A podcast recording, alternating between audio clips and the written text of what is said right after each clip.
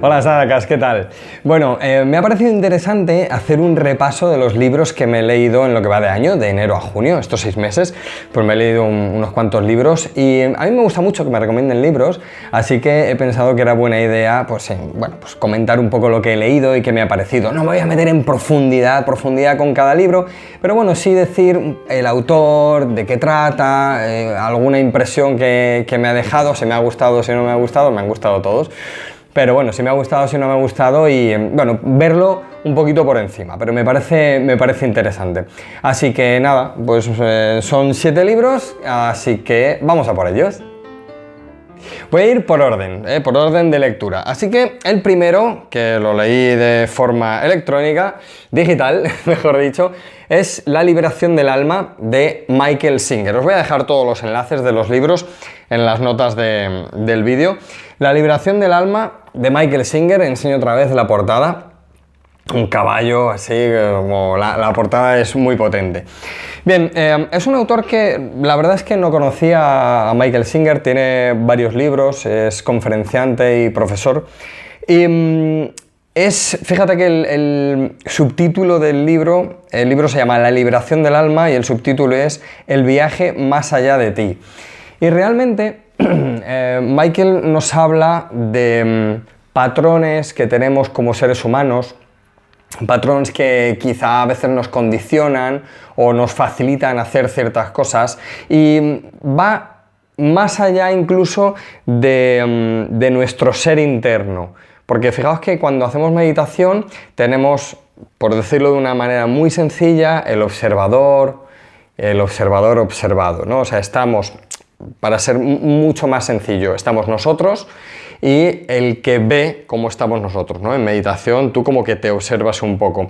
Y lo que hace Michael eh, Singer en este libro es incluso ir más allá de eso. Entonces, más allá de eso en la meditación, más allá de eso en el comportamiento que tenemos en el día a día, como digo, nuestros patrones, y clarifica mucho a nivel muy interno, porque, como digo, hace un análisis eh, como seres humanos de, nuestro ser y clarifica mucho, porque a veces cuando te ves eh, puesto en un papel,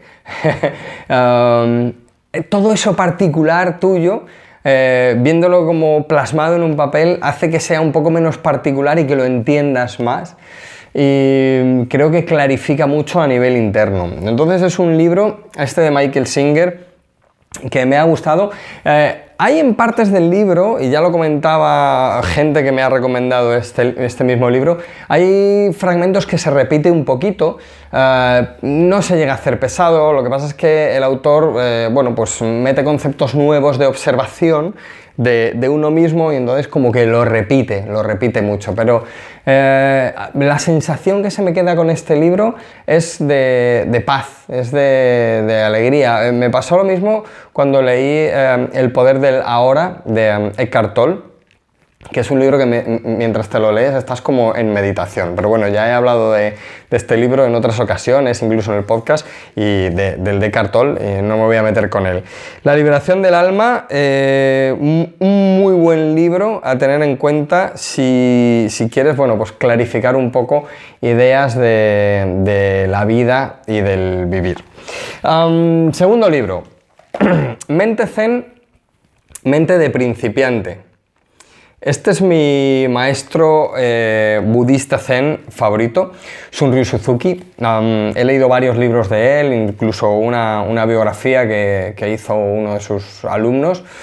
y bueno, los libros de, de, Sunryu Suzuki normalmente son a partir de charlas que él daba, en retiros de meditación y demás, eh, la costumbre eh, por lo menos en, caso de, este maestro, es que antes del día, por la mañana, él daba una pequeña charla y como que enfocaba un poco el día y las meditaciones que se iban a hacer eh, ese día. Entonces, Mente de Zen, Mente de Principiante, es, yo creo que es su texto más famoso. Eh, fijaos que el subtítulo es Charlas informales sobre meditación y la práctica del Zen.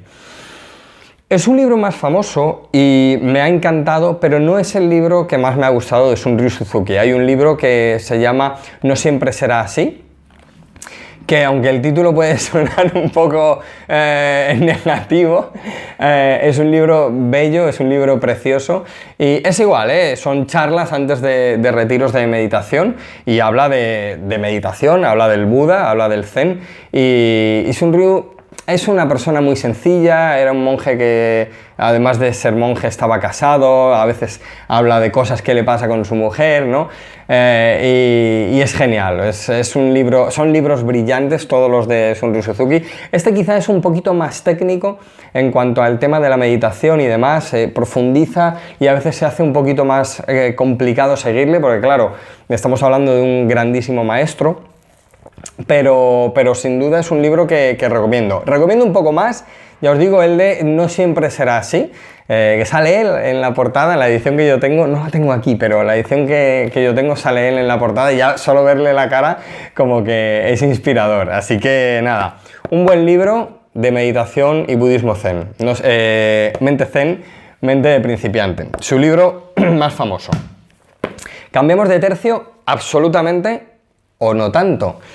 Padre rico, padre pobre, un fantástico libro de el famosísimo Robert Kiyosaki. Este habrá eh, quien esté viendo este vídeo y haya dicho, y te lo acabas de leer ahora, pues me lo he leído ahora, no me lo había leído antes, es un libro de estos que te llevan recomendando toda la vida, pero que pues por alguna razón eh, pues no has leído. bueno, eh, Kiyosaki, Robert Kiyosaki, en este libro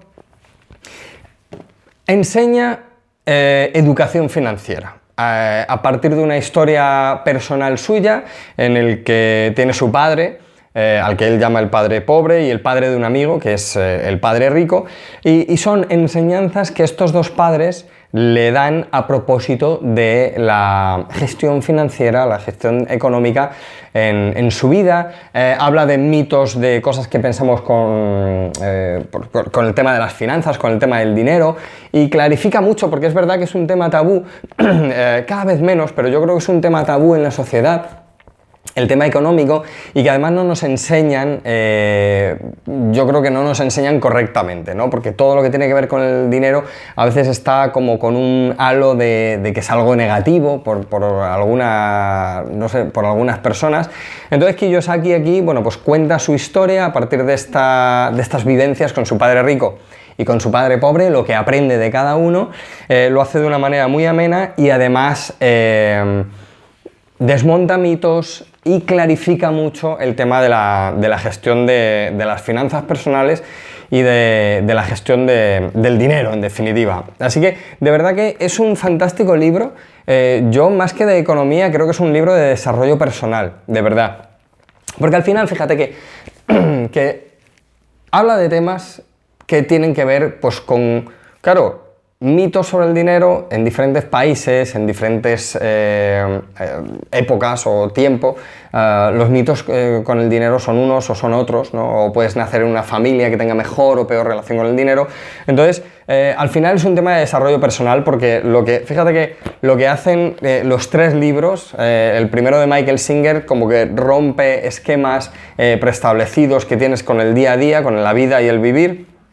Sunryu Suzuki clarifica mucho la mente con, estas charlas sobre budismo zen y, Kiyosaki a su vez pues también clarifica mucho el tema de, lo económico y también rompe mitos y rompe barreras mentales porque al final el tema está en que tenemos muchas cosas metidas en la cabeza de muchos temas no os digo que oye este es tu caso ¿vale?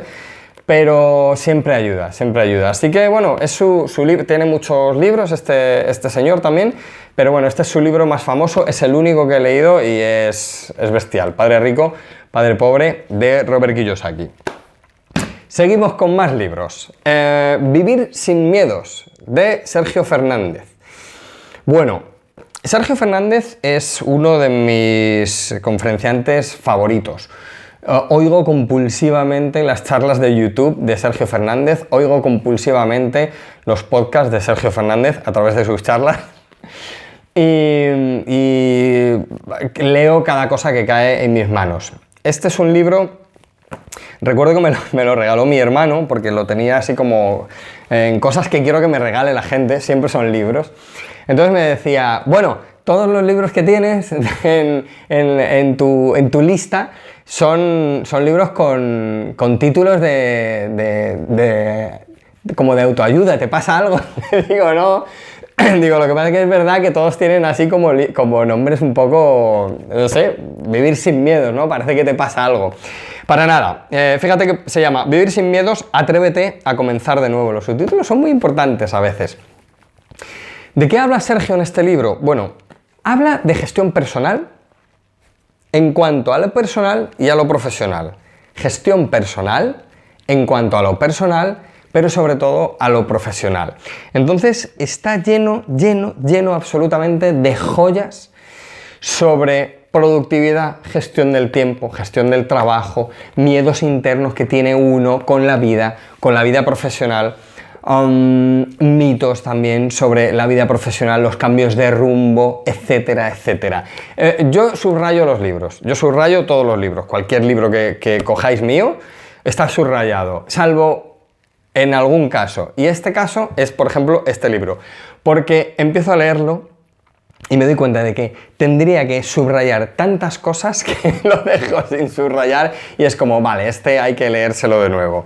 Entonces, Vivir sin miedo, ya os digo, es, um, habla a través de, de historias suyas personales también, sobre gestión personal en cuanto a lo personal y lo profesional. También, ¿qué hace? Rompe esquemas, te da un nuevo paradigma, te da una nueva visión del mundo profesional eh, y del mundo profesional en el que vivimos en este siglo XXI, que ha cambiado con respecto al XX.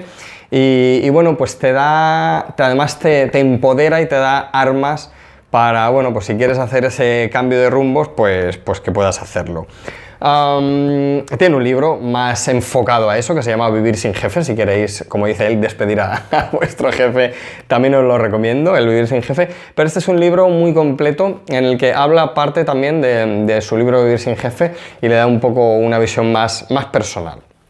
Así que Vivir sin miedos de Sergio Fernández, de verdad es maravilloso este autor. Poneos una charla suya en YouTube y es de verdad es fantástico. Continuamos. Marshall Rosenberg eh, tiene este libro, fallecido Marshall Rosenberg, que se llama Comunicación no violenta, un lenguaje de vida. Eh, este libro es especial. Este libro, eh, recuerdo que la gente que me decía que lo tenía que leer, decía, mira, es que más que un libro, es, eh, el libro da para un curso. Y yo no lo entendía muy bien a lo que se refieren. No da para un curso, da para muchos cursos y de hecho eh, Marshall viajaba por todo el mundo dando, dando charlas y dando cursos. Ah, comunicación no violenta, un lenguaje de vida. Tú puedes pensar, yo no me comunico violentamente, y claro que no lo haces, seguro, pero Marshall lo que hace es que desarrolla una nueva manera de estructurar nuestras conversaciones, sea eh, donde sea, donde tenemos que, conversar, ya sea en pareja, en familia, en trabajo, con amigos, o incluso dando una charla o incluso grabando un vídeo como, como, estoy haciendo. Marshall propone eh, cuatro puntos como esquema y a partir de esos cuatro puntos desarrolla toda su teoría el libro no es excesivamente grande para todo lo que tiene el libro, pero eh, cada frase tiene tanta carga informativa que es un libro que, por lo menos en mi caso no he podido leer rápido y lo tienes que leer poco a poco y saboreándolo. También libro que, que, yo os digo, eh, que yo dije, bueno, creo que no me comunico de una manera violenta, creo que me comunico de una manera amable y cariñosa con, con la gente pero te da, de verdad que te da un punto de inicio diferente a, cómo estar en el mundo, a cómo relacionarte en el mundo. Es verdad que es muy esquemático, y cuando te estás leyendo el libro, parece que es como, vale, vale, está, está todo muy bien, pero como tenga que pensar en tantas cosas cuando me esté comunicando, es, no voy a poder.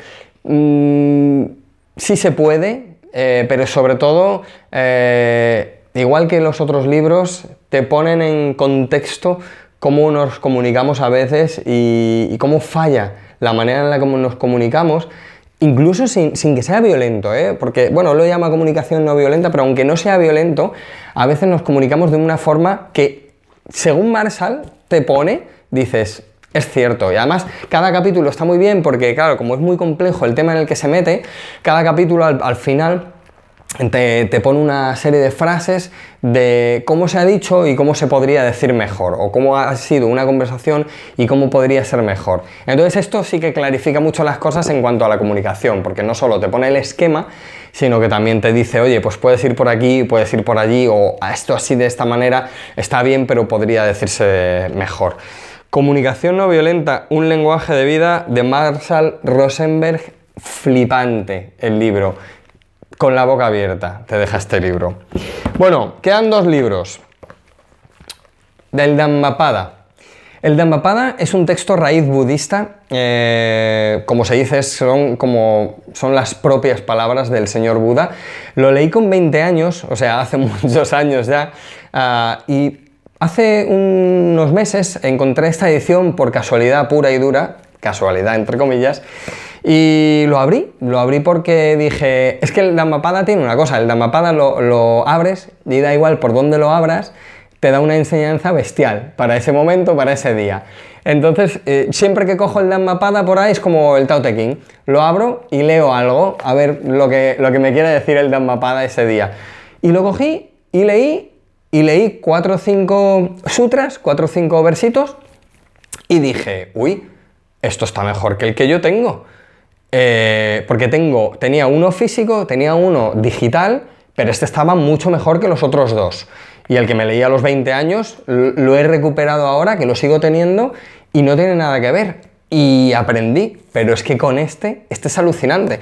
Entonces, esta versión es del el señor Juan Mascaró, eh, la versión y me ha dejado alucinado. De, hecho, estoy grabando audios eh, diferentes, de, o sea, de diferentes enseñanzas.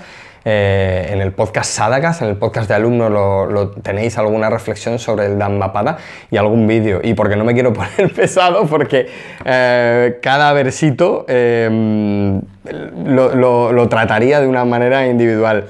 Son 26, 26, sí, 26 capítulos pequeñitos y son las palabras del señor Buda en cuanto a la vida, el vivir, la muerte, el morir y, eh, bueno, pues en, en, cómo es esa vida profunda, esa vida trascendente que, que muchos buscamos. Y aquí nos da las claves para encontrar esa vida trascendente y quitarnos lo, que sobra. Entonces, clarifica mucho. El Dhammapada, os recomiendo esta versión, de verdad, versión de eh, Juan Mascaró, eh, de Penguin o Penguin, Penguin Clásicos. Penguin Clásicos, perdón si no sé pronunciarlo correctamente, no sé cómo, cómo quiere esta editorial, pero eh, os dejo las notas abajo y, lo veis. Dhammapada clásico em, que hay que leer. Dhammapada clásico del budismo que hay que leer. Y voy con el último libro que he leído este, este semestre, La naranja completa, de Cristina Paliser. La naranja completa. Nunca he leído, he de confesar que nunca había leído un libro sobre mm, relaciones de pareja. Y buscando otro libro de otro autor que me habían recomendado, eh, encontré este libro, así de, casualidad. Eh, y dije, no sé, leí un poquito, una muestra, y lo devoré la muestra y directamente me lo descargué. Y además me lo he leído, o sea, lo he devorado, ha sido en tiempo récord, lo he leído, ha sido como, no puedo parar de leerlo. ¿De qué va? De relaciones de pareja. Eh, pero fíjate que se llama La naranja completa y el subtítulo es Una guía práctica para encontrar pareja sin dejar de ser tú. Entonces está genial porque habla de la naranja completa, de cómo debemos, bueno, no os voy a, contar del libro, porque además el libro es largo y tiene muchísima tela, pero la premisa básica es que tenemos que ser no dos medias naranjas, o sea, no una media naranja para encontrar otra media naranja, sino una naranja completa que encuentre a otra naranja completa y eso hace una, de una relación algo mucho más... Eh, nutritivo, hablando de, naranjas, algo más nutritivo, ¿no? Porque eres un todo que encuentras a otro todo. Entonces no hay, no hay tanta fricción, porque ese es mitad y mitad, eh, siempre hay una mitad que es más pequeña, que no encaja, que tal. Entonces habla un poco de, desde esa premisa, ya os digo, ¿eh? que no es eso solo, desde esa premisa habla de, un montón de cosas. Eh, igual, yo no sé si justo han caído libros que, rompen esquemas en, en mí, pero un libro que, de verdad pone sobre un papel muchas vivencias, eh, incluso aunque no hayas vivido este tipo de cosas, hay capítulos en los que dice, bueno, este capítulo es, eh, eh, este capítulo es sobre todo para mujeres, y yo lo he leído y le saco un provecho alucinante, no sé si será mi parte femenina o qué, pero de verdad, eh, me encanta la naranja completa, me ha encantado, eh, lo recomiendo sin duda. Nunca había leído nada sobre relaciones de pareja, no sé por qué, eh, pero me ha caído, ha caído en mis manos este libro y de verdad que lo recomiendo mucho. Rompe esquemas, pone sobre un papel mogollón de cosas de las que vivimos nosotros, nosotros en pareja, porque, claro, te pone casos en los que te puedes sentir identificado tú como pareja, o tú como parte de una pareja, o cosas que te han pasado como pareja, ¿no? Que, que, han hecho, o que, o que, has visto tú, o que has eh, sufrido, entre comillas, tú, ¿no? O has, vivido, mejor dicho, perdón, ¿eh? lo de sufrido, has, has, vivido. O relaciones que ves que tiene la gente, o cosas que ves que pasan en la sociedad en cuanto a las parejas. Entonces, es un libro muy clarificador de estas cosas, y claro, te pone... Eh, en un nuevo paradigma también. Así que nada, eh, la naranja completa, el Dambapada, comunicación no violenta de Rosenberg, vivir sin miedos, fantástico Sergio Fernández. Padre rico, padre pobre, brutal y el maestro, el maestro de maestros, Sunryu Suzuki, mente zen, mente principiante, aunque os haya recomendado otro libro. Estos son los libros que he leído este semestre, no son muchos, pero bueno, lo que, oye, lo que me ha dado tiempo a leer, eh, algo más de un libro al mes, que no es mucho. Eh, tengo muchos amigos que leen un libro a la semana y no sé cómo lo hacen. Yo no puedo, yo puedo hasta aquí y ver lo que, lo que puedo leer y oye, pues soy sincero y, no pasa nada. Ah, te dejo en las notas del vídeo todos los, enlaces a los libros por si los quieres consultar o leer o comprar o, lo que sea y si no pues nada, pues no hace falta o si los has leído pues, pues estupendo. nada más, eh, seguiremos el semestre que viene con más libros. Namaste, Sadakas.